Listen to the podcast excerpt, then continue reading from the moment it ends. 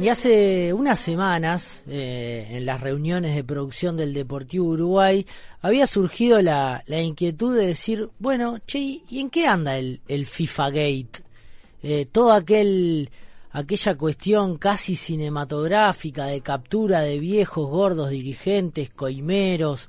Todo eso y mucho más. Sí, que iban presos y, y, bueno, y habíamos tenido en, en 2015 eh, una charla con, con nuestro gran amigo Paco Fernández que que había sido mencionado en un libro en un libro de Andrew Jennings, un escocés que trabaja para la BBC y que había hecho un muy muy buen libro que recopilaba muchísimas historias muy jugosas del entramado dentro de la FIFA, eh, a, digamos a sugerencia del Paco Fernández, nuestro gran amigo, eh, nos dijeron, che, ¿y por qué no hablan con Ken Bensinger, que es un estadounidense que habla un muy buen español que eh, sacó un libro que se llama Red Card, tarjeta roja, y que se ha encargado, eh, al decir de él, eh, demasiado de este tema. Ken, te damos la, la, bienvenida a las radios públicas del Uruguay. ¿Cómo estás?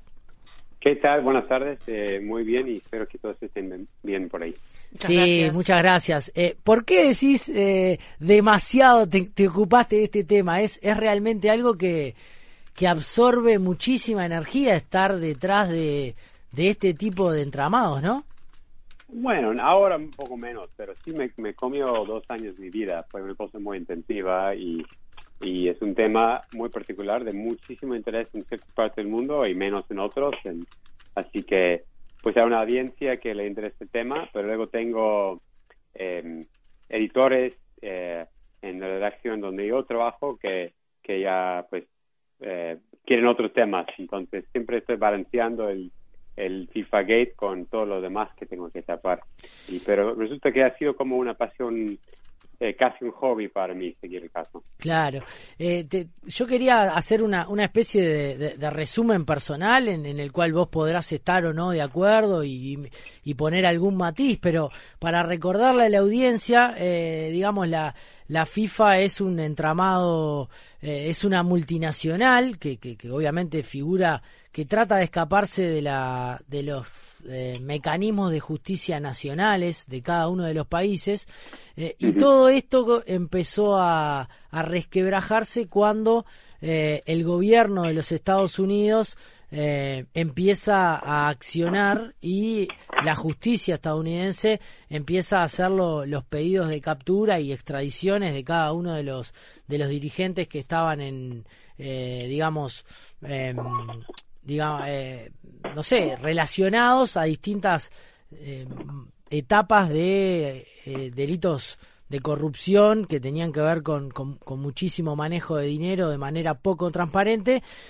y lo que nos interesaría saber es, bueno, ¿en, ¿en, qué quedó todo eso? ¿Realmente hubo cambios estructurales en el manejo de las licitaciones, en el manejo de cómo se maneja el, el, el dinero en el mundo de la FIFA o, o cambió poco?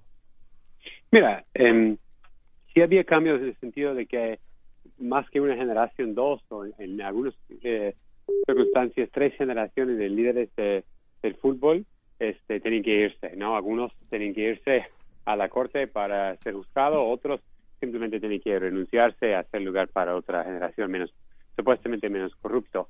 Pero eh, la, a la vez había muchas declaraciones de transparencia y que fue el nacimiento de una nueva FIFA diferente. Eh, muchas palabras de prometiendo un cambio. Y, y hemos visto a la vez una organización en FIFA que no le interesa tanto, tanto cambio tan rápido y no ha cambiado tanto como muchos hubieran eh, gustado. Creo que parte del problema es que este más allá que la justicia norteamericana, no hemos visto muchos eh, gobiernos dispuestos a realmente imponer un, una regla, un, un, tipo de, de, consecuencia por la corrupción. Suiza, donde, donde está la sede de de la FIFA que como han dicho es una ONG eh, internacional este Suiza ha sido realmente incapaz de, de, de poner ninguna regla contra FIFA y, y eh, en cierta manera ha sido casi una farsa la manera que han manejado la situación Este, y otros países han prometido hacer mucho, pero en realidad han hecho poco. Y yo creo que por eso y, por el hecho de que FIFA sigue ganando más más más dinero que nunca, este poco a poco a poco este, se vuelve la impunidad de la organización y se pone un poco más este eh, acostumbrado a, a sus viejos maneras. O sea que tanto, a ver si entiendo bien, tanto eh, digamos, a, imagino que a, que a países como, como el nuestro, como Uruguay u otro tipo de países en el mundo, eh, a la justicia le cuesta bastante más que, a los Estados Unidos de, de, ejercer ese poder. Y obviamente si, si no hay algunos cambios desde, desde dentro de la FIFA, eh, con, con mecanismos transparentes de cómo los recursos se van gastando, eh, parece muy difícil pensar que algo realmente cambie, más allá de que algunos han muerto, otros han ido presos, otros eh, han dejado sus cargos, pero difícilmente podamos pensar en una FIFA más transparente. Sí, yo creo que los que están en poder ahora se lavan las manos y dicen que los que están en la cárcel, los que están esperando eh, estar sentenciados, este, pues qué pena y, y, públicamente dicen qué bueno que esas personas eh, están fuera del fútbol, pero a mí no me toca a mí. Y entonces ellos se sienten seguros porque les tocó y es más porque la justicia norteamericana permitió que la FIFA mismo y, y Conmebol en Sudamérica eh, y con CACAF aquí en Norteamérica este, se declaran eh, víctimas de la corrupción, que es una, la verdad es una postura bastante absurda este decir que la misma FIFA es una víctima de la corrupción de la FIFA. Pero la justicia, los abogados permitieron esto y por lo tanto, eh, además de, no sentir tanta presión de cambiar, la FIFA hasta fue a la corte y pidió dinero de recompensa por los crímenes de sus, sus propios ejecutivos. Este, si no fuese real, diría que es una comedia, ¿no? Claro, y, y hablando de comedia, Ken, eh, ayer eh, Amazon Prime que es, digamos, en, en Uruguay eh, lo que está más instalado por, por, así en amplísima mayoría es Netflix, pero para recordarle a la audiencia, Amazon Prime es un servicio similar a Netflix, pero que pertenece a la empresa Amazon. Eh, liberó, digamos, puso a, para que la audiencia pueda, pueda ver 10 capítulos eh, de una serie que se llama El Presidente y que trata sobre, sobre el FIFA Gate y que, y que tuvo alguna participación muy secundaria que vos en, en tu cuenta de Twitter lo, lo dejás bien claro. Ayer imagino que fue un día que te encerraste a mirar capítulos.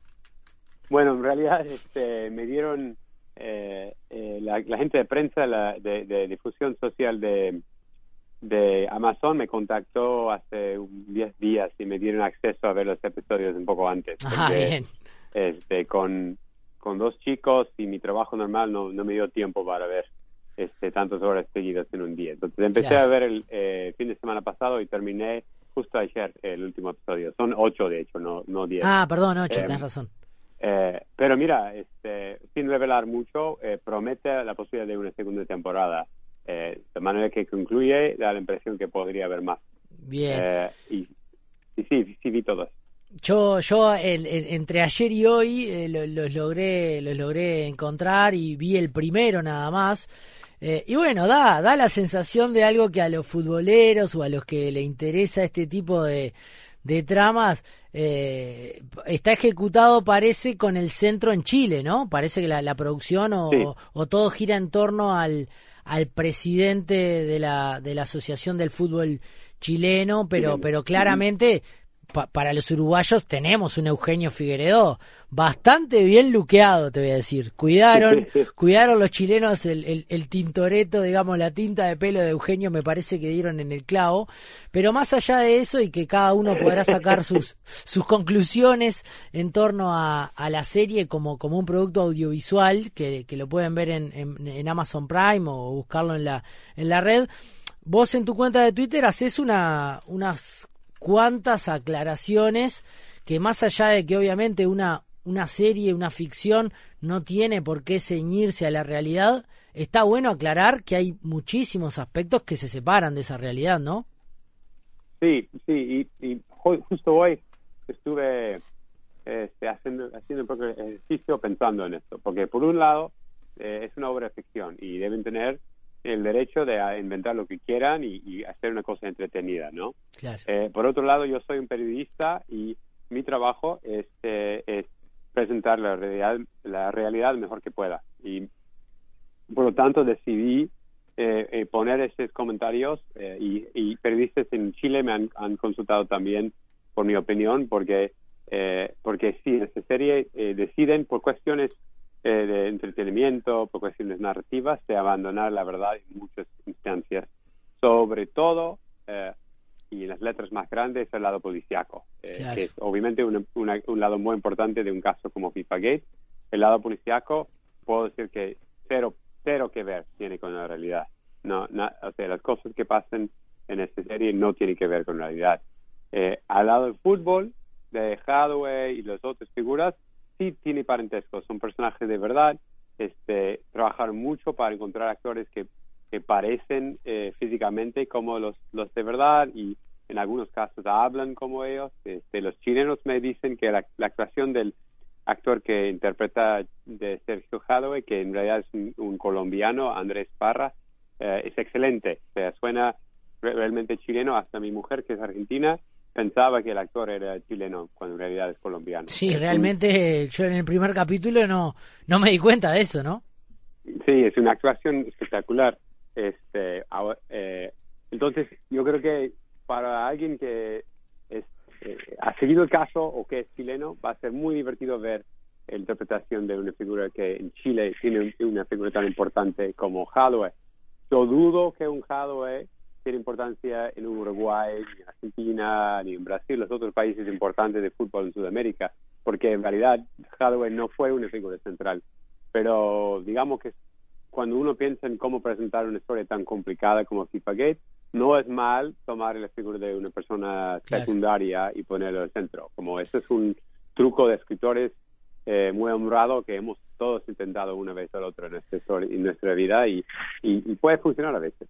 Claro, el, el, para, para aquellos que, que se prendan o se interesen en poder verla, la, la historia en el primer capítulo arranca con este súper secundario actor eh, de, de, la política del fútbol chileno que se transforma de manera un tanto fortuita en presidente y cómo este es apadrinado por Grondona, un Grondona que cuando arranca la serie está a su funeral y es el relato de, de don Julio eh, en perspectiva, ¿no? Ahí también hay unas vueltas de tuerca que parecen interesantes más allá de cómo se ejecutan, eh, sobre todo para, para, para ver, para que la audiencia del Deportivo Uruguay se, se pueda colgar a verla. En, en esa situación de, de ese apadrinamiento de Grondona ante este personaje, eh, hay, hay, ¿se pega un poco a la realidad o ya de entrada advertís cosas que no, que no tienen tanto que ver?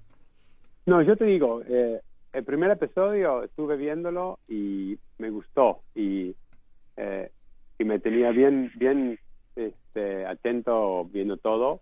Hasta la última parte del de, episodio me cayó como plomo porque ahí entra la policía y la FBI y eso no funcionó. Pero hasta ese momento me gustó porque me acuerdo la, la muerte de Grondona y cuando yo preparé mi libro estudié un poco leí muchas notas y vi muchos videoclips de, de, de todo lo que pasaba y realmente fue un evento de suma importancia en el mundo del fútbol y todos los, los astros importantes de, la cancha, pero también todos los administradores del deporte estaban ahí en Buenos Aires, ¿no? Sepp Platter de Zurich y presidentes y mucha gente importante estaban ahí. Entonces, como idea de cómo empezar todo, no me parece.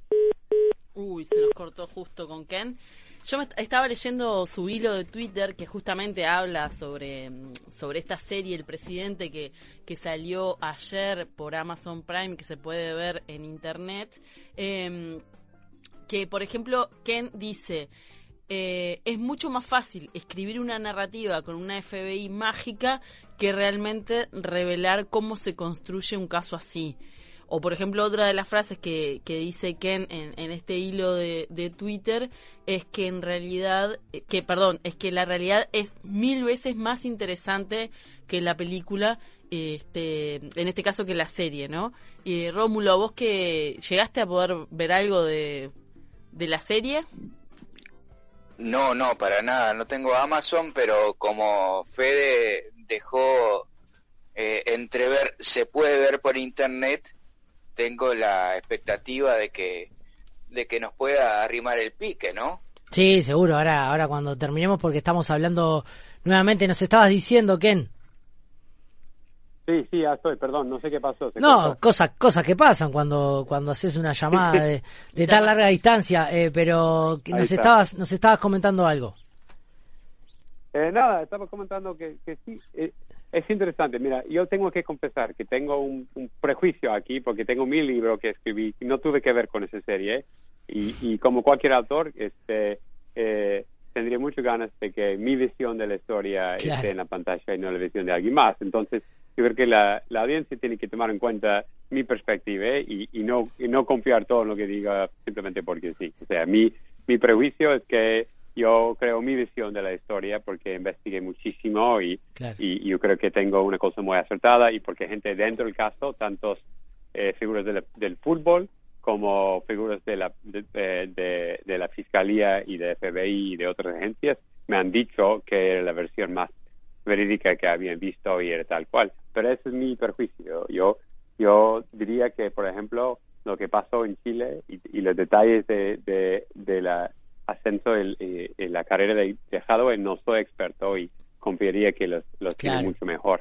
Bien. Eh, eh, entonces, vale la pena ver y vale la pena, eh, como has probado tú, que, que cualquier persona que le interese vea un poco. Yo creo que hay muchos detalles del escándalo que no se aclara muy bien, que se mencionan en el caso, pero no se explican bien y quizás para algunas audiencias está bien así, que quizás muchos audiencias no les interesa saber exactamente cómo funcionaban los, sobornos, quién pagó a quién y, cómo funcionaban, más bien quieren ver este ver la, melodrama de todo y ya.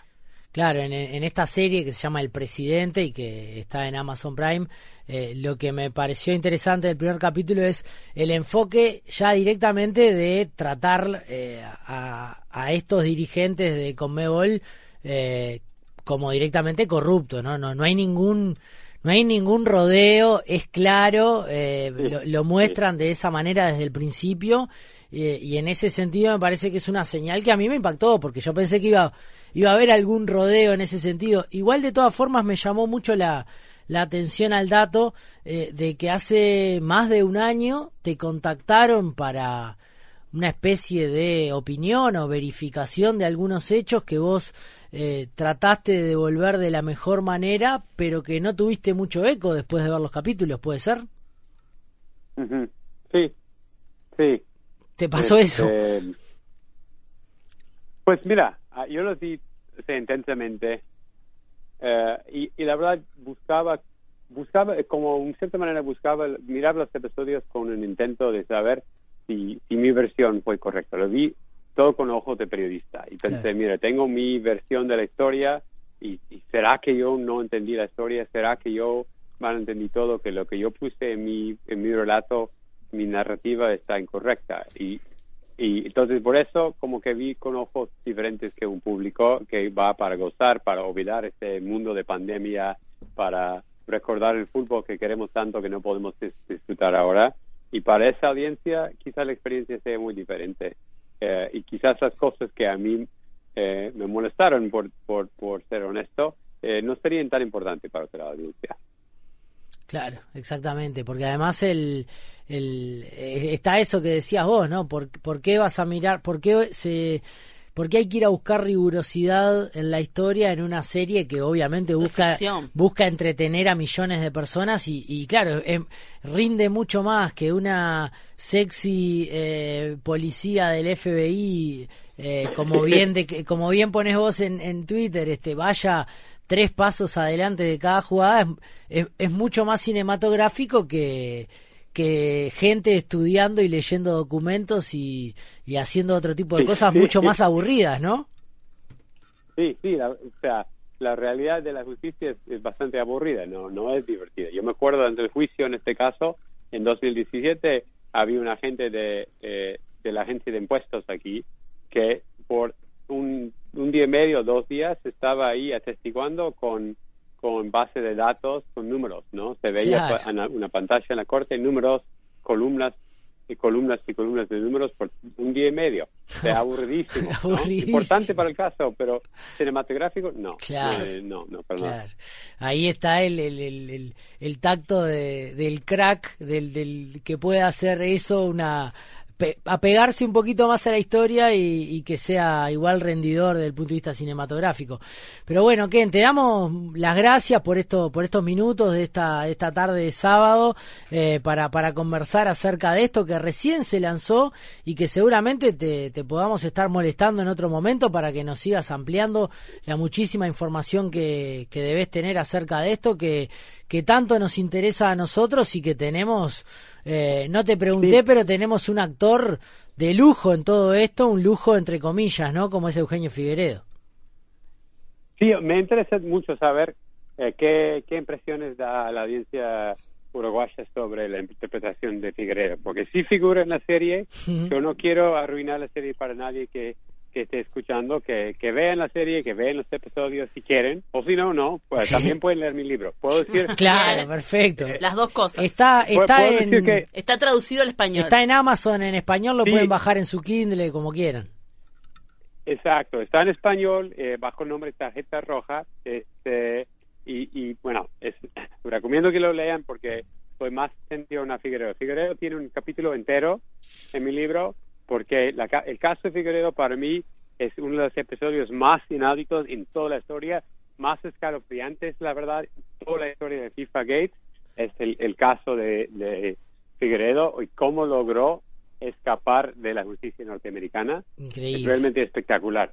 En la serie de Amazon no tratan nada de esto y me parece una pena porque realmente me parece una de las historias más increíbles de todos. Este, entonces, que sería interesante ver que la audiencia en, Uruguay piensa en la representación de él. No tiene un papel súper importante en la serie como Hadwe, aunque en realidad en la FIFA fue una figura mucho más importante. Em, pero eh, bueno, eh, veremos. Yo, yo diría que después verán un dato, unos datos incorrectos sobre él, pero como los demás no, no, no prestan no presta tanta importancia. Perfecto, entonces ya, ya eh, le pusimos tema a, un próximo contacto contigo acerca de, Eugenio Figueredo, que nos interesa mucho acá en Uruguay, así que te agradecemos nuevamente y estamos en contacto, Ken. muy bien, muy bien, que tengan buena tarde. Un abrazo a la familia Tatengue, allá. Ah, perfecto, y se cuiden mucho, que no se enferme nadie. Vamos arriba, abrazo.